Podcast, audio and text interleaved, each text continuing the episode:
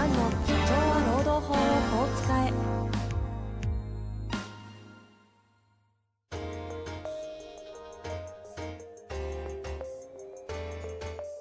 法律の下で展開されるビジネスの世界。ポッドキャスト社長は労働法をこう使えば弁護士の向井蘭が経営者の立場に立って経営者が知っておくべき労働法の基礎だけでなくビジネスに関する法律の問題を分かりやすく解説します。こんにちは、遠藤和樹です。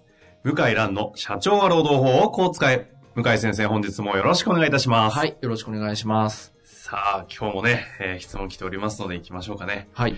最近質問がなんかレベル高くないですか？すごい。あの、前提の知識がちゃんとある方々が多すぎて、すごい。びっくり。あの 今日もですね、実は経営者の、えーは45歳男性の方からですねあ、来ているんですが、えー早速、はい行きたいと思います。はい。えーこんにちは。いつも楽しくウォーキングをしながら聞いておりあます。りがとうございます。参考になる話ばかりで、毎回楽しくワクワクして聞いています。はい。これからもためになる放送お願いいたします。はい。えー今回は有給休暇の性質という目的への質問です。はい。えー当方は小規模の訪問介護と、あ、訪問看護と、看護。えー訪問リハビリを数箇所地域を分けて、えー実施しています。はい。専門職がより地域で輝ける社会の実現を目指し、週休3日制やダブルワークの導入を積極的に進めていました。はい。おかげさまで賛同する職員も集まってきています。はい。ただ、その中には、私が望むような専門職の働き方とは異なり、お金を稼ぐことばかりに目が行く職員も増えてきました。はい。そこで質問です。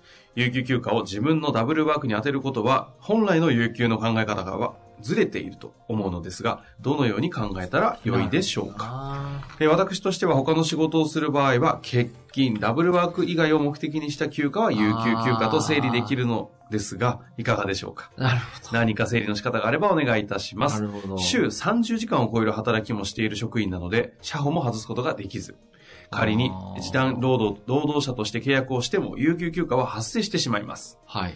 何卒よきアドバイスをお願いいたします。はいということですね。、はいい。やーでも今の時代っぽいですね、この質問は。ねえ。有給休暇取って働いちゃうんだね。すごいですね。すごいですか？うーん、やっぱちょっと、それは、ちょっとびっくり。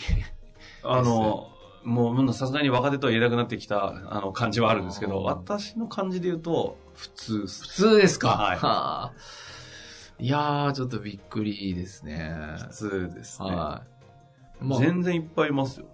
いやー、すごいなまあ、それだけちょっとやっぱりお金を、まあ、えー、稼ぎたいとってことですね。いう方が多いってことですね。う。うん。うんん。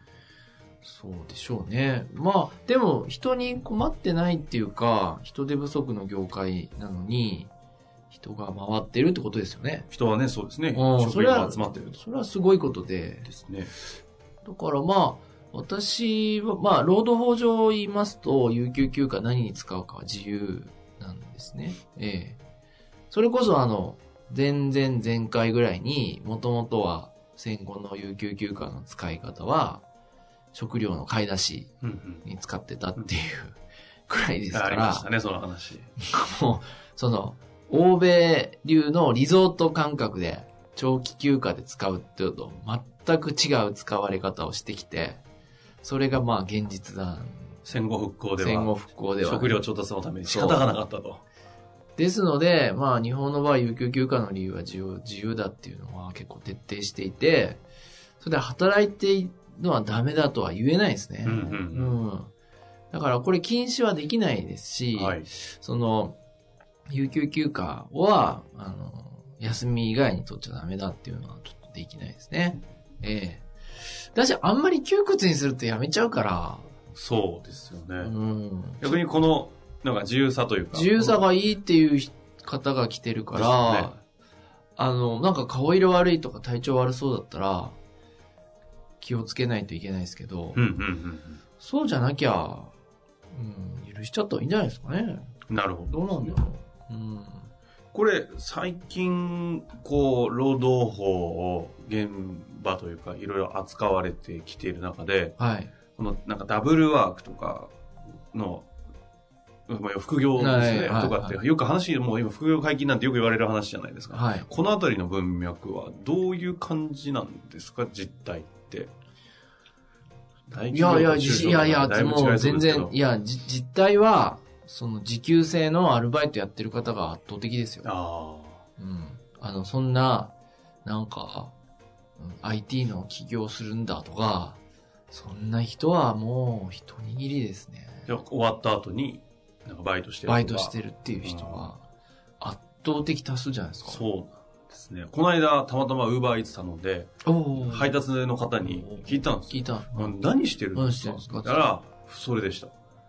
だから合間時間で働いてるみたいな。今日たまたま休みなんで、ウーバーイーツやってんですよ、みたいな。あああ、そういうこと？と思って。まあ、今ちょっと業務委託問題がね。ウーバーイーツあるんでちょっとその話どっか別の機会にしたいんですけど。え、ど、どういう感じの方が、あの、わ、私よく見かけるのは、自転車乗って、あですね。若者、若い方かな、あの、自転車のシェアリングのやつ乗って、シェアリング。やってますよねうん若い、結構若い人。はい、はい。え、でも私、多分、あの方30代じゃないですいか、やいや、若い若い若い。30代、なんか中盤ぐらいの雰囲気でしたけど、普通に普段働いてるって言ってましたよ。すごいな。で、空き時間っていうか。空き時間というか、その日は休みだったみたいで、で、その今日はだから、ウーバーイーツやってうん、まあ運動にもなるしね。うた。ん、そうそう。聞いて、あ、そういうもんなんだな、すごいなな。でも生き生きしてましたよ。なんか、休み時間、休みの時間、普段チャリなら多分こかないんじゃないですか？で、なんか、こう、ああ、楽しまあまあ、そうに。運動して体動かしてお金もらえるみたそいうな。そうそうそう。すごいないや、なんか、おしゃれにしちゃってましたよね。あーあの、ウーバーイーツのすごいとこって。はいはい。なんかちょっと、かっこいいみたいな。ワタミの宅食とあんま、あの、その、バイク便とかとあんま変わんないと思うんですけど、はいはい。なんか、おしゃれにしちゃったんですよね、あれ。すごいですね。だから、応募する人も全然違いますよね。なんかね、か、いい感じの人たちがいい感じっていうか。あれ不思議だよね。だまあ、スターバックスにアップルのパソコンが多いと同じかな。あ あれ多いじゃないですあ、か。ああ、確かにね。あれね、あの、どこの国行っても多いからね。スタバは。はい。スタバ行くとアップルみたいなう。ん。なんかルールでもあんのかって思うぐらい、どこの国行ってマも。ック以外使うなみたいな。うん。これな、なんで、あの、マック使うルールでもあんのかみたいな。確か面白いですね。あれね、やっぱ、こう、やり方変えると、来る人も変わるんですね。に。はいはいはい。まあそんな中でですけど、この方は、まあ訪問看護ですね。まあ、私からは、僕が経営者だったら、あの、健康だけは注意してね、と。で、気をつけてね、というぐらいかな。あの、法的な観点であるとしたら、どうなんですか？法的な観点はね、今整備中なんですよ。あ まさに。うん。要は、あの、特に問題は健康管理の問あですよね。題で、え知らないじゃないですか、は人様の会社で働いてる労え働時間なんて。うんうんうんで、それをどどうすんのっていうのは、これからなんですよ。なんか、コーツの方で、どっちの、こうの方でそうそう働いてる方に紐づくとか言われても困りますよねなな。んだけど、今の労基法の改正の機運は、やめようと。こうなんか、どっちかが先だとかね、どっちかが割増賃金負担するとかもうやめて、それは割増賃金つけるのやめようと。うん。っていう風にしようっていう風に、えっ、と、報道があったんで、へだってそれはそうですよね。だっうんうんてコンビニでアルバイトして終わって仕事終わった後に全部1.25になるとかね。えうんうんうん。それはコンビニのオーナーからしたら、え、なんでっていう話確かに、うん。もう自分たちからしたらね、そスタートで。なっちゃうんで。割り増してないですもんねやめようっていう。あと、健康のその労働時間の管理も、おそらく自己責任になるんじゃないか。まあでも、それしかできないですようね。ん。だそれはやっぱ人様の会社の労働時間と、じゃあそのコンビニの女と電話して共有する。それは無理ですから。そうですね。で自己責任でやってくださいと。っていうことで、いいんじゃないですか？むしろ、あの、自由にしてもらって。はいはいはいはいうんまあ会社の責任の幅は狭まる。うん。分、社員さんたちのうん。自由だからおそら広がるくね、ダブルワーク自由で来てる方なんで、ですね、ダブルワーク当然、有給休暇中も働けるっていう感覚があるしので。かも週休3日ですよ。うん。だから、まあむしろ、奨励してあげて、けど、週休3日でダブルワークの導入とかしている目的が、専門職がより地域で輝ける社会の実現っていうふうにおっしゃってますけど、あこの週休3日ダブルワークによっての別で、そのメリット的な話で言うと、そのおかげで社員さん取れてるっていうのもありそうですよねあ。。いや、もちろんですよ。うん。まあ、まだまだそういう、こう、歓迎まで行くような会社は少ないですからね。いや、今後当たり前なんじゃないですか。うんうん。なんか週休3日でね、その休、あ有給か、有給取って働いてるって、それ認めてるって全然いいじゃないですか。全然いいですよ。うん。うん全然いいので、まあ、むしろ、あの、あんまりちょっと厳しくやると隠しちゃうから。そうですね。うん。なんか規制っていうところで、制度とかで整備してほしくない。むし感ろ、まあ、あの、話ができるぐらいはいに緩やかにして、まあ、やんわりと注意するとか。うん そんなぐらいが限界じゃないですかね。そんなに働いて大丈夫とか。